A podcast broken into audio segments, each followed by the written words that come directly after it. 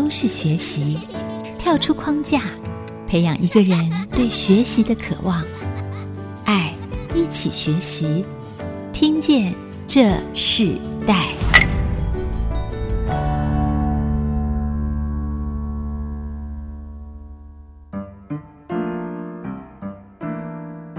各位听众朋友，大家好，欢迎收听《听见这时代》，我是主持人郭兰玉。今天在《听见这时代》节目里头，我们跟大家分享的时代学习关键字，我们谈到是旧而弥新、老旧建物、创生时尚餐馆。那我们今天针对这个课题呢，特别邀请到对象是 Lago Bistro 华大校友会馆的创办人谢立文 Emma 来到我们节目。我们常常看到很多人结合了地理特色，还有人文风情，还有学校、学生，甚至产业一起发展出保有原本特色的一个新产业的模式。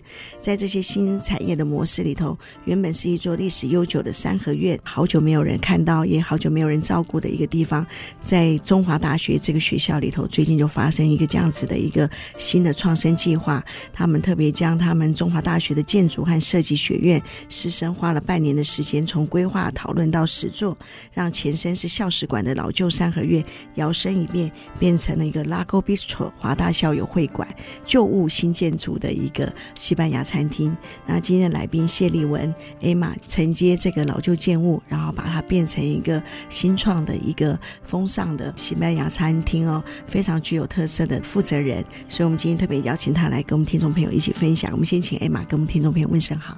主持人好。大家好，那其实我自己哈亲自去过这个餐厅用过餐，我我非常惊艳的，就是通常听到西班牙餐呐、啊，尤其在新竹这个区域里头，我们都会觉得哇，它一定有一个一定的一个价格。可是当我去到这个 Lago Bistro 的时候，看到它的菜单，哇，我非常惊讶，它的菜单其实就是一个校园菜单哦。可是它的食材这个风味真的非常特别，所以我在用完餐之后，我就特别跟艾玛说：“那你来我们的。”节目来特别来分享一下，因为其实你本来就不是经营餐厅的人，可是你却经营了一个在校园里头从校史馆转变。在一群的师生的努力之下呢，成为一个餐馆的女主人。我相信人生很多的学习不一样的阶段，特别请艾玛来分享一下你自己在餐馆之前啊本身的学经历，你自己过去的背景。其实我根本都是餐饮的门外汉，因为我在投入餐饮之前呢，我在工研院工作了二十三年，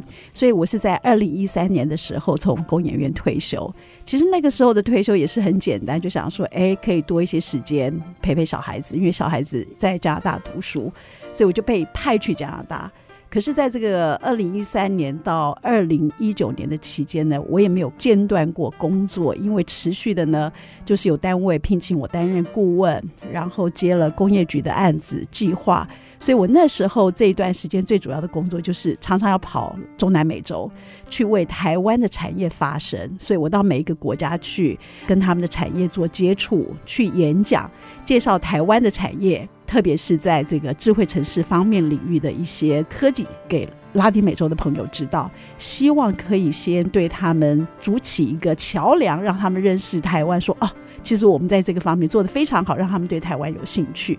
整个历程当中呢，这一辈子跟餐饮没有关系。就我除了爱煮饭这件事情之外。其他没有经营过餐饮业，对。可是非常特别，你现在在做的是一个西班牙的餐馆。其实你自己本身好像学的就是西班牙语，对不对？你刚刚讲到你的工作经历是在常常代表台湾去中南美洲，将台湾的产业介绍给别人。那你自己本身在西班牙语这个部分是非常的精炼啊、哦？不是精炼，因为呢，我大学读的是福大西班牙文系，那很多同学就呃毕业之后几年就把西班牙文都忘了。可是我常常在想，我花了四年的时间去学一个语言，我怎么样子把它记下来？那再加上因为我在公务员工作，大部分是讲英文，所以呢，我就发现，哎，其实我还蛮喜欢做饭，因为我从小就被我妈训练说要会做饭，所以我就。一直阅读食谱，我用阅读食谱维持我的西班牙文能力，至少一点点阅读的能力都还在。所以我是把我的兴趣跟我的语文结合在一起。那殊不知后来这个也发生了一些效用。对，所以其实你是用读食谱来练西班牙文哦。后来你在这个进入中华大学这件事情上，其实是一个非常大的一个转变，对不对？没错，那个时候呢，其实负责这个校史馆创生的一个副校长，他就跟我说。哎，你都活到六十岁了，五六十岁，你要不要做点对年轻人有帮助的事情？你看，如果你到学校来为年轻人创造机会，这是一个多棒的机缘。当然，就是要我们家先生也要同意，所以我们决定说好。我们一旦决定要进入校园，我们就要紧密的跟学校的这个学生、老师这些资源要结合在一起，所以我们才有这样子的一个念头，说：哎，我们来做一个将这个老旧的建筑物。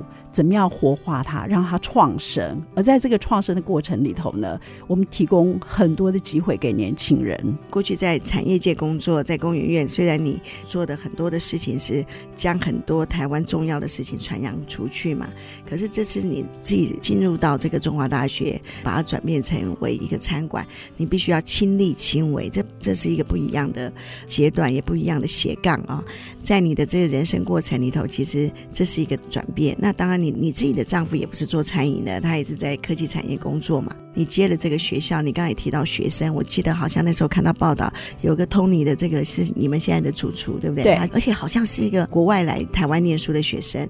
那你怎么把这个学生校园这个旧使馆，到和你自己确认是西班牙这个风味的这样的餐馆，你怎么结合？当初你一接到这个计划的时候，你首先想的是什么？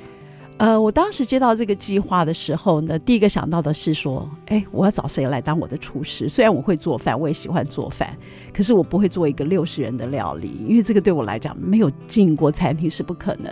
所以呢，建筑的部分我可以找建筑系的老师带着学生做室内设计；景观的部分我可以找景观系的老师带着学生来做。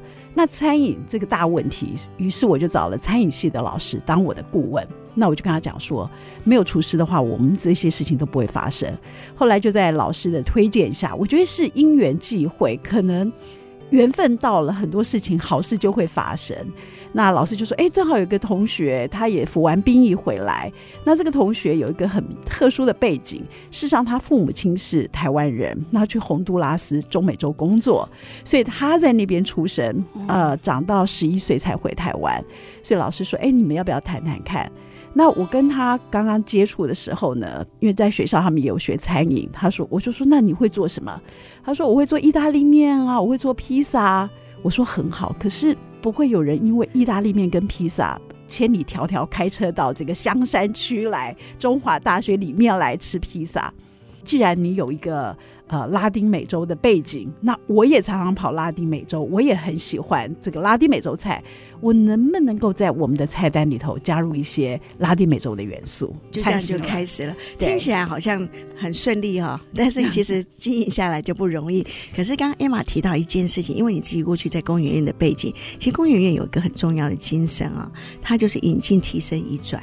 你在一个校史馆的改变成一个餐饮，你已经直接做了引进、提升、移转的特质，哎，对不对？呃，不敢讲像你讲的这个精神这么样子的好，可是我觉得就是努力去做。那我们怎么样从无到有？然后我每天都告诉自己说，我天天都来精进，我今天都来精进，这是我常常每天鼓励自己的话。不管精进什么，就是精进接待客人也好，精进怎么样把菜单弄得更好，菜色。每天都在精进。嗯，事实上，餐厅是今年四月十七号才开.非常新。那很多人就说：“哎，那个时候不是疫情吗？你怎么这么勇敢？”我说：“那个叫拱大。”呵，因为所有的事情都准备了，那我觉得我每天做是一种学习。我每天就算开门只有一百块钱，对我来讲也是正成长。与其让它荒废在那里等待疫情过去，我不如利用这个时间，每天慢慢的练习，练习我自己，练习厨师的厨艺，练习我们所有的事情。所以我们就每天在精进学习当中。这是一个跟学校共作的一个非常活的实体的餐馆啊，等于学生的作品每天都在发生，学生作品每天都在改变，学生作品每天都有很多不同的人在这样子的一个校园里头真实的发生。我相信这就变成一个中华大学一个很大的特色。当初艾玛可能没有想到自己可能是中华大学的一块风景啊，在鸭子湖畔里头的一个异国餐馆料理，可是他就在。一个疫情最辛苦的时间里头开幕了，那在这个开幕的过程中，各种的辛苦其实是不为人知的。但我们今天要让他来吐一吐，先休息一下，我们下一段我们来继续我们的听见这四代，我们稍后回来。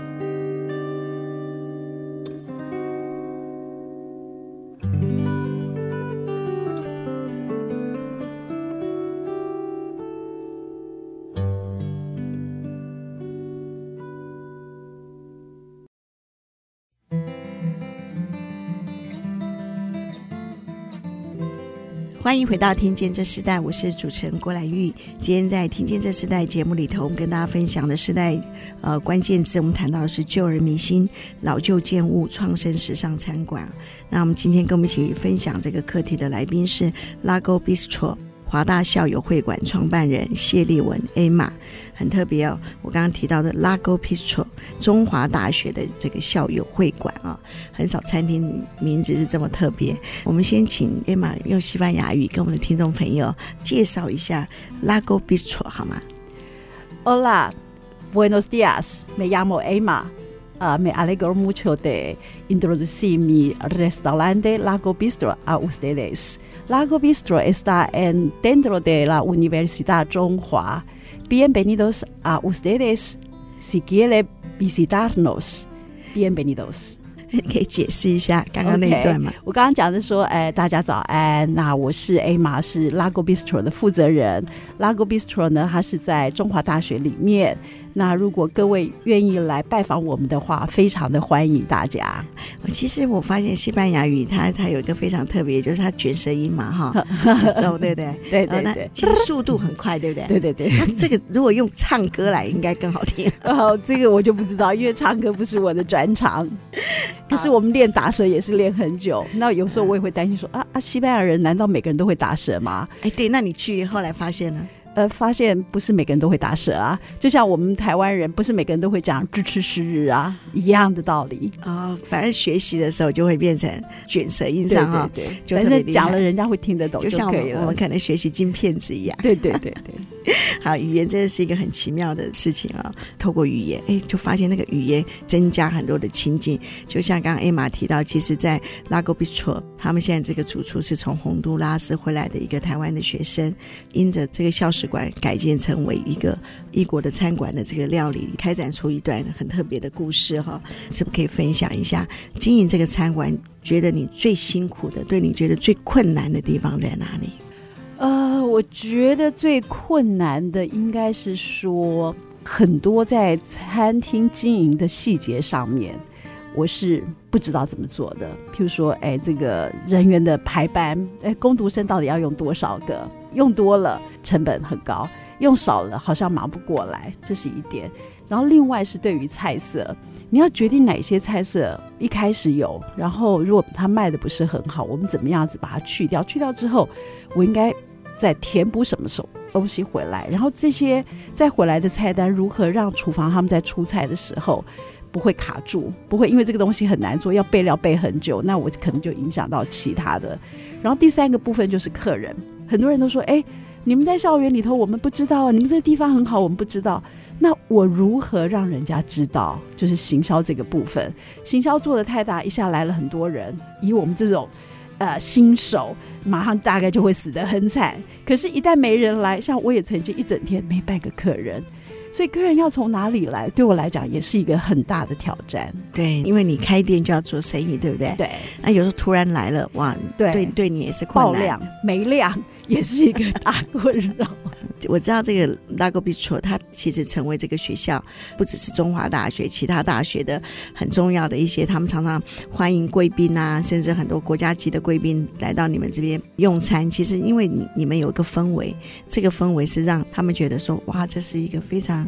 特别的，从一个很有故事，因为它本来就从一个旧建筑，一个校史馆的建筑，然后又是一个三合院的建筑，改建成一个异国的餐馆。你也不是做台式，这也不是做客家等等，而是做了一个真正的一个西班牙餐馆。西班牙菜啊，我们讲到西班牙菜这件事情，它最大的特色是什么？为什么它会很适合在这种聚会里头，甚至一个接待里头，它很适合做成一个餐桌上的菜？其实当时也没有想太多，只是想说，哎，我会做什么？厨师会做什么？结果那个做下来之后呢，哎，就获得很多的正面的肯定。那也更确定让我们走上说，哎，我们做这个讲西班牙语系国家的菜，所以不只是西班牙，整个拉丁美洲就是中南美洲，呃，我们也做中南美洲的菜。所以我就开始去想，怎么样提供用。我们台湾有的食材，让人家吃到不一样的风味。譬如说，台湾有猪肋排，哪一个国家的猪肋排是味道不错的？那我们当然也自己要试，所以我们想说，哎，我们来可以做个古巴的猪肋排，然后用烤的，好，可以这个油脂，因为古巴那个肋排它是比较油嘛，那我们用烤的会让它这个比较减油一点。那我说，哎，烤鸡。烤鸡有很多国家的烤鸡很好吃啊，可是秘鲁烤鸡也很有名，所以我们就再把秘鲁烤鸡的做法再带进来。那再加上，因为呃，我跟厨师都懂西班牙文嘛，所以我们可以去查很多这个秘鲁烤鸡的各种配方，试来试去找到一个最好的配方。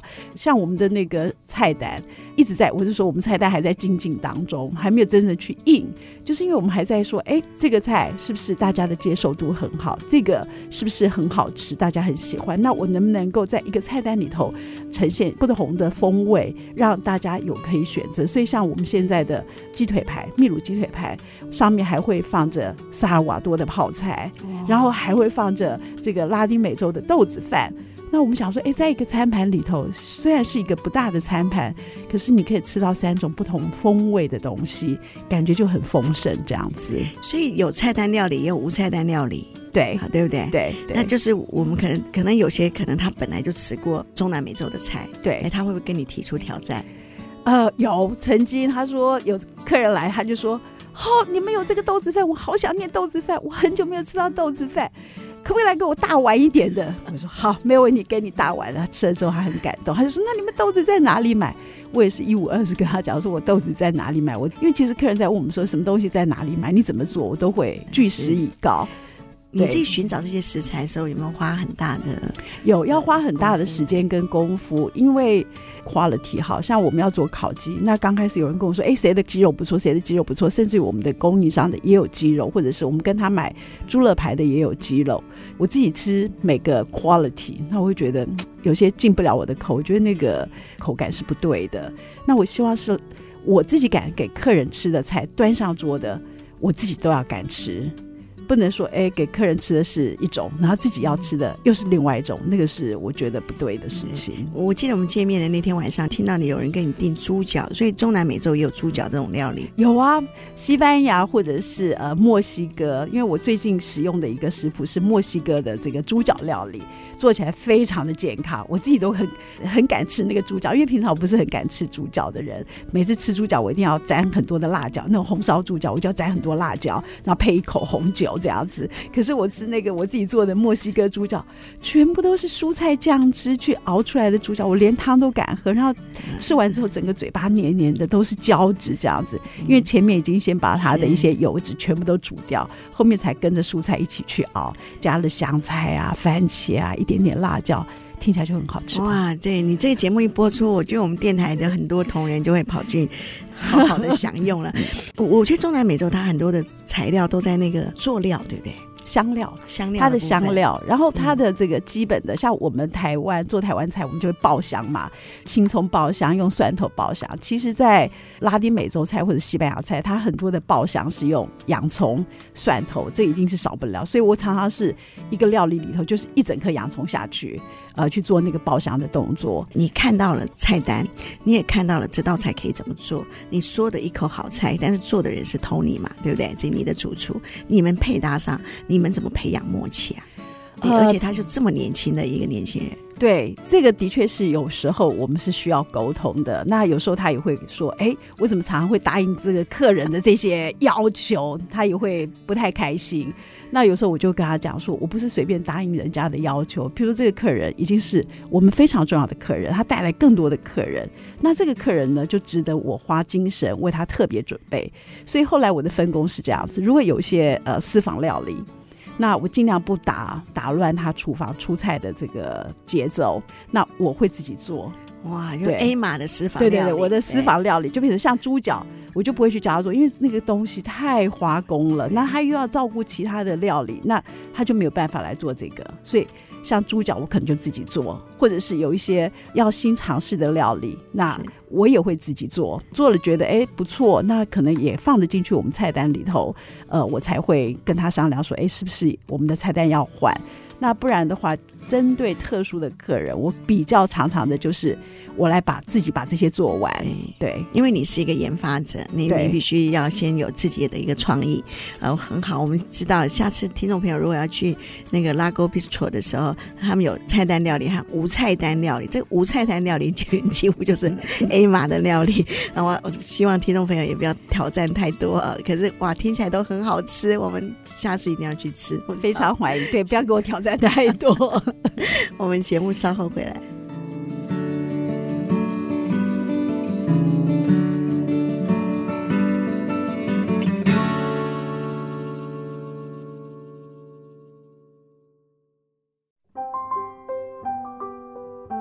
欢迎回到《听见这时代》，我是主持人郭兰玉。今天在《听见这时代》的节目现场，我们邀请到来宾是 Lago Bistro 华大校园会馆的创办人谢丽文 Emma 来到我们节目。我们刚刚在上段请 Emma 介绍了中南美洲的这个菜色，听众朋友很多人可能都像我一样流口水哦。其实刚刚在私下跟 Emma 分享的时候。他提到，他其实非常多的这种菜单是因为客人的一个需要，激起他一个创意，做特别的设计。也因为在这样的过程中，其实这个时代，这个新的时代和我们这个时代，其实很多的想法会不一样，价值观也不一样。艾玛提到，他必须要跟他的主厨谈到一个价值，然后让他们去行动做这件事哦。但其实不容易，对不对？不容易，因为他们可能科班，或者是说他们认知的一般的餐厅就是，哎，菜单上面有什么我们就出什么。可是对于我来讲，我自己定位为我是一个小餐酒馆，那这个小餐酒馆它要的是人情味，你要让人家觉得有宾至如归的感觉。我不是大饭店，我不是一本走到底，所以我常常会觉得说，哎，我怎么样子提供一种很温暖的感觉给人家来。可是对于年轻人，或者是对于这个他们从学校这个照本宣科学出来的学生，他会觉得这个没有照这个菜单上面走是不对的，这个是增加厨房很大的困扰。所以这个部分呢，我们我就要常常去沟通，或者就自己下海去做，尽量不增加厨房的麻烦。我能够解决的，我就解决。你在工研院，其实你要跟很多的工程师、各个领域的专业的博士沟通，因为你必须要把他们所做的东西要代表出去，然后用你可以解释的语言告诉别人。可是有时候客户那端常常突然天外飞来一笔，哎，那个不是博士工程师他们原来设定的，你又必须要解释。对不对？那你也不能说都拒绝，对不对？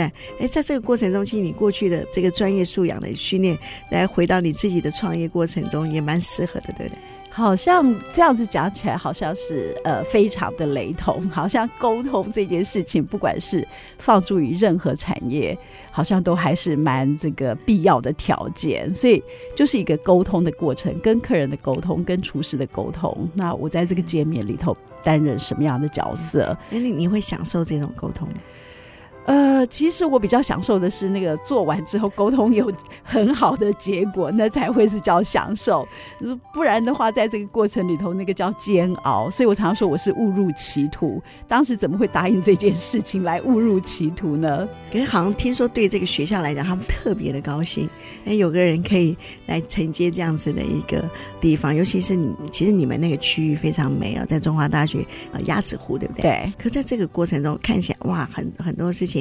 学校也很高兴，然后有个人来做了。你们有一个新的时代的主厨来跟着你一起学习，师生们他们也开始完成一个建筑改造的作品啊，看起来都很好。这个创业之于你自己，你觉得给你最大的改变是什么？呃，我觉得他把我们家的整个最大的改变，就是把我们家整个生活步调都给弄乱了，不是弄乱，就是完全打破。重新再造，怎么说呢？像我以往一年可能出国很多次，不管是公务还是私务。那今年因为正好是疫情嘛，所以正好就留在台湾做这件事情。开餐厅当然不可能随便乱跑，所以我的一些休闲活动啦没有了。那我的目前的休闲活动呢，就是在餐厅里头陪客人聊天，这是第一点。第二点呢，我以前假日的时候，常常就是在家里陪我妈泡茶。我妈现在要泡茶呢，要跑到我的店里头来，哎，找我泡茶。她说，哎，很久没看到我，要跑到店里头来找我。然后呢，还有第三就是，我先生每天回家有一碗热热的饭可以吃。现在呢，他自己要晚上自己煮饭，我想这是他自己始料所未及。所以这些生活上的改变，可是另外一方面呢的改变是说，我看到了餐饮业，至少我觉得，哎，我的人生多了一个行业，这是从来没做过的事情，Why not？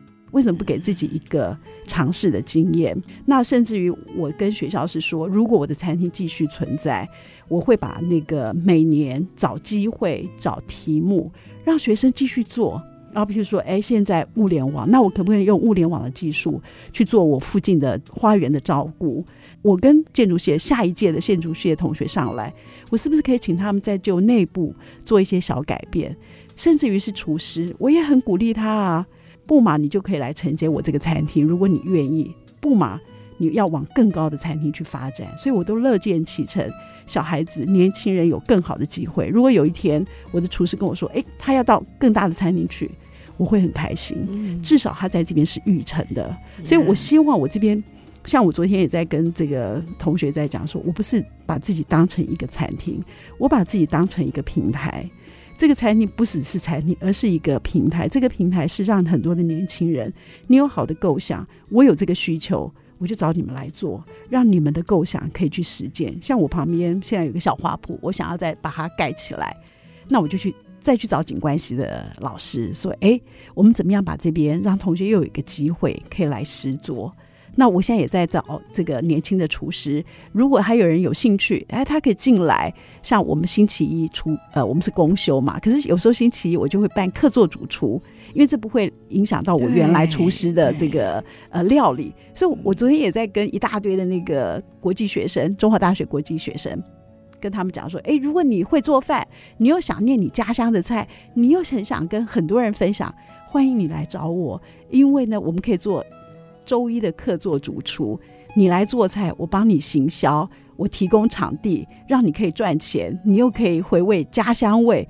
那我觉得这也是一个很有特色的点子，所以它就是一个平台的概念。对国际学生来讲是一个很好的机会。对，所以我就说，这是餐厅，不只是餐厅，它是一个平台。嗯、那我可以。协助更多的年轻人，不管是厨师，还是你要做餐厅管理，还是你要做景观，你要做建筑，甚至于你什么 IOT，只要我们能做的，那我们就想办法来把它完成。我希望提供给中华大学里头的这些同学们，有一个可以实际动手做的机会，然后育成他们更往好的这个方向去。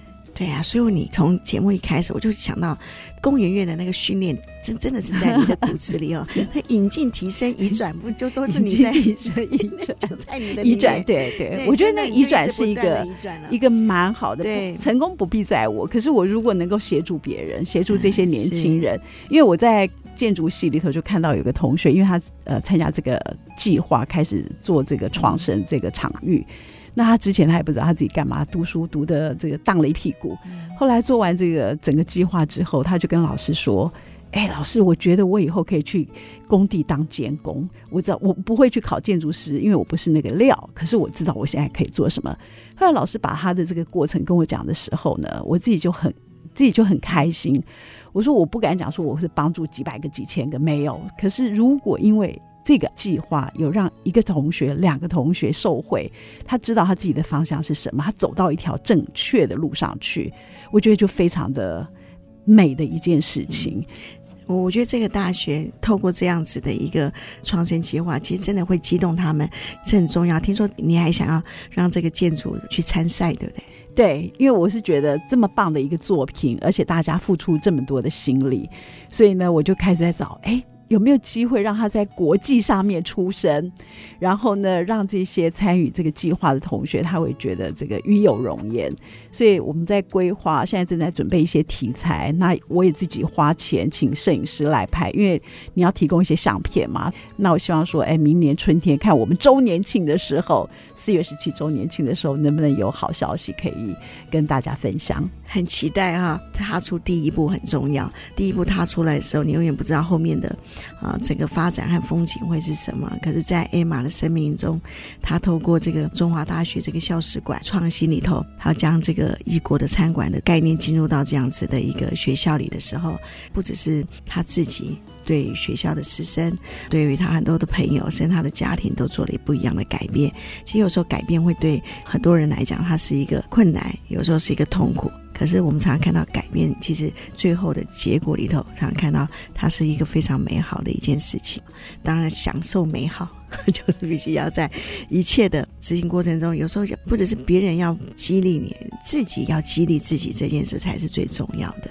我们先休息一下，我们在下一段部分，我们要继续请 Emma 跟我们分享。其实，在整个挚爱的发展里头，他自己人生做过很多不同的事情，他还出了一本书，曾经出过一本书。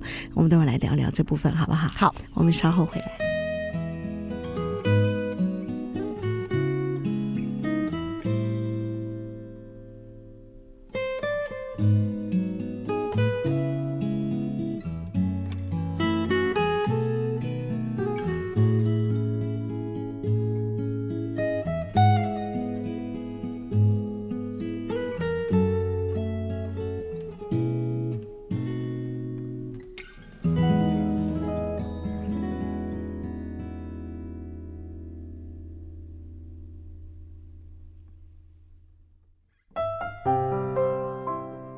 回到《听见这时代》，我是主持人郭兰玉。今天在《听见这时代》节目里头，我们现场来宾是邀请到的是 Lago Bistro 华大校友会馆的创办人谢丽文 Emma 来到我们现场，跟我们分享她透过一个校园的一个老旧建物啊，重新的创新，做了一个异国餐馆。在这个过程中，这是一个全校师生哦，几乎一起参与的一个非常奇妙的一个计划啊，尤其是在建筑景观系的师生里头，他们在做这个建筑物的改建的过程中。里头跟着这个进驻的负责人 Emma，他们一起发展出一个新的建筑。听说这家餐馆是不赶人的，对不对？对，最受不了去一家餐厅，一坐进去就说，呃，用餐时间限制一个半小时、两个小时。我想，我虽然吃饭没有吃那么长，可是到外面吃饭不就是为了聊天吗？为了聚会吗？所以我当时一开这个餐厅的时候，就跟我所有的团队讲说，我们没有那个限制，我们没有什么叫做翻桌率。我希望每个人出来吃饭，在这么好的环境之下，就是开开心心，然后没有压力，没有什么叫做一个小时还是半个小时，没有。不赶客人是对，欸，你没有翻桌率，但我觉得你的那个那个地方啊，非常适合搬桌，对不对？把桌子 搬到户外，对不对？搬到湖边，搬到旁边的花园，因为你花园最后把它做成另外一个新的改造嘛，哈。是的，我发现这个餐馆可以延伸到户外，对，对不对？是不断的可以扩张，就像它在时间上没有限制，其实我觉得这个场域也是没有限制哦。哎妈，我知道你自己曾经出过一本书，嗯啊，不是食谱。不是食谱，不是食谱。对，对这本书很特殊。你你，你做了这么多事，为什么还竟然还可以成为作家？哦，是这样子，因缘机会。我大概在四十一、四十二岁的时候呢，因为有一次昏迷，然后被送进医院急诊。后来那个清醒过来的时候，医生就判定说我是糖尿病，而且是第一型糖尿病。在这个之前，我们家也没有家族病史，所以说糖尿病是什么？然后再加上一个第一型糖尿病。所以我回家就开始啊，在医院就开始，呃，医生就说：“哎，你必须要打胰岛素。”啊，胰岛素是什么？也没有什么概念。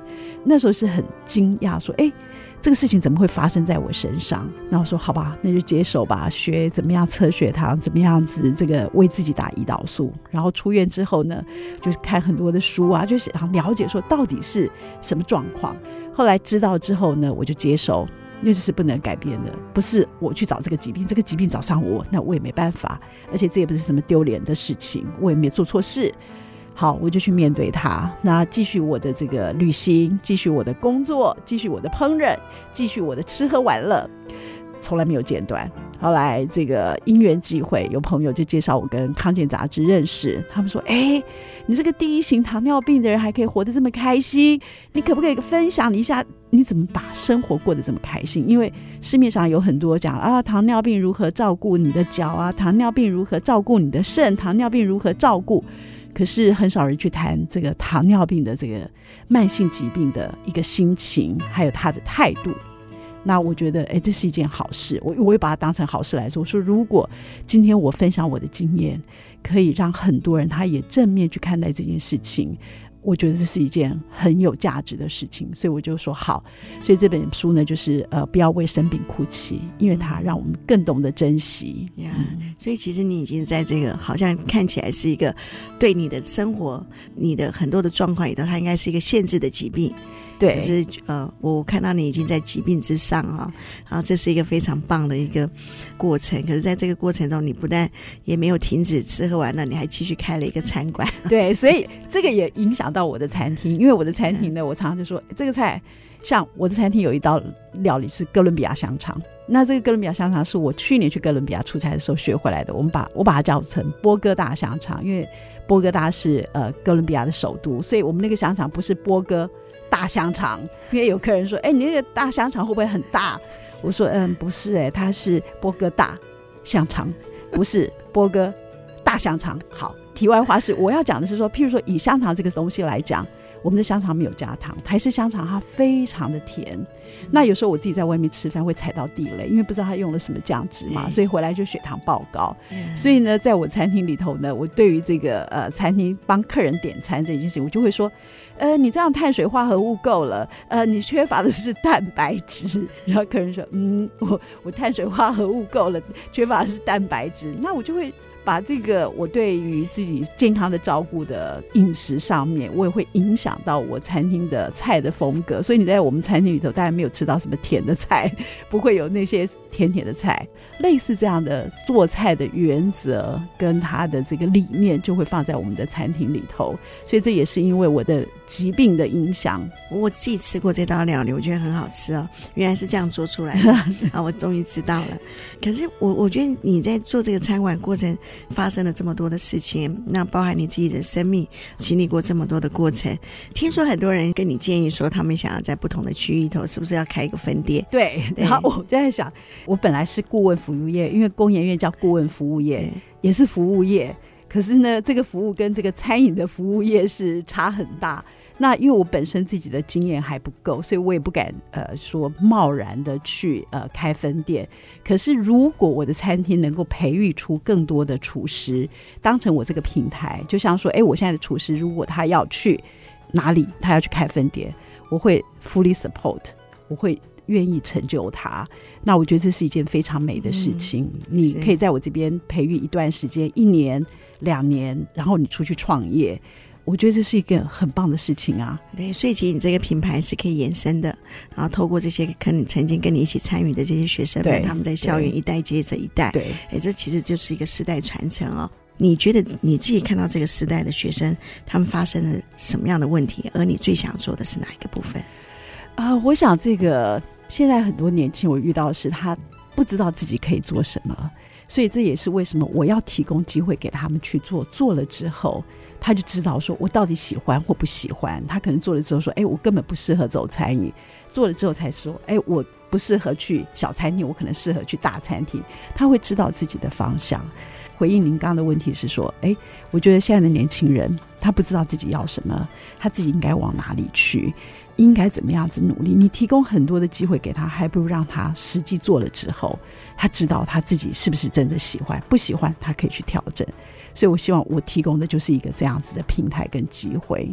所以，我们下次去的时候，可能在 Lago Bistro 又有个新的花园，在旁边的空地可能有个新的开展的景观，这些可能都是一个学生和老师们工作的一个一个新的环境哦。我自己看到中华大学，他在这个华大校友会馆新的创生计划里头，他让一个人成就了一个新的事业，它也让许多的年轻人、老师们他们在教育的这个过程中里头，发展出一个新的盼望、新的一个教育模式。这是一个非常特别的一个共生的发展。我们在节目最后，我们请你推荐一首歌曲，跟听众朋友分享这首歌曲给你的意义是什么？呃，我要分享的一首歌曲呢，是《感恩的心》，绝对不是你们想象中的什么拉丁美洲的什么 什么贝萨梅木球啦，还是什么 La Historia de Amor，就是不是不是那些浪漫的歌曲，而是感恩的心。为什么呢？因为我觉得这一路走来，在开餐厅的这个过程当中呢，得到很多很多人的协助。没有建筑系的老师，没有景观系的老师，没有餐饮系的老师，跟所有的同学，我这边。觉得这件事情不会发生，当然没有我家庭的支持，没有我先生的这个全力的从资金、从人力放手让我去做，我觉得这件事情也不会发生。所以我觉得要感谢的人实在太多了，就像陈志凡说的，要感谢的人很多，那只好谢天。我也很想这样子说，所以我要以感恩的心，说是我愿意跟大家分享的一首歌。是节目最后也要跟大家分享一个信息哦。我们知道，二零二零年即将结束，在过去一年来，全世界都经历非常大的变动啊，在每个人的生活和全球都发生了巨大的震动。那我们知道，也在这么不容易的一年里头，身为音频媒体 IC 之音，我们最能感受的就是声音的力量和温度。所以即日起至十二月二十四号，欢迎您将想说的话。和对象填写到表单里头，就有机会让节目主持人为你传递心意。这个行动叫做“改变靠行动”，代言趁现在。听众朋友可以将文字留言来填写在表单里头，内容写得越清楚，越有机会让主持人代言传递您的心声。如果想在节目中播放自己的音档，请于填写表达后，将音档传到 LINE 官方账号，就是 @IC 九七五。如果想填写表单或了解更多详细的资讯，请上 IC 之音官网寻找 Cash。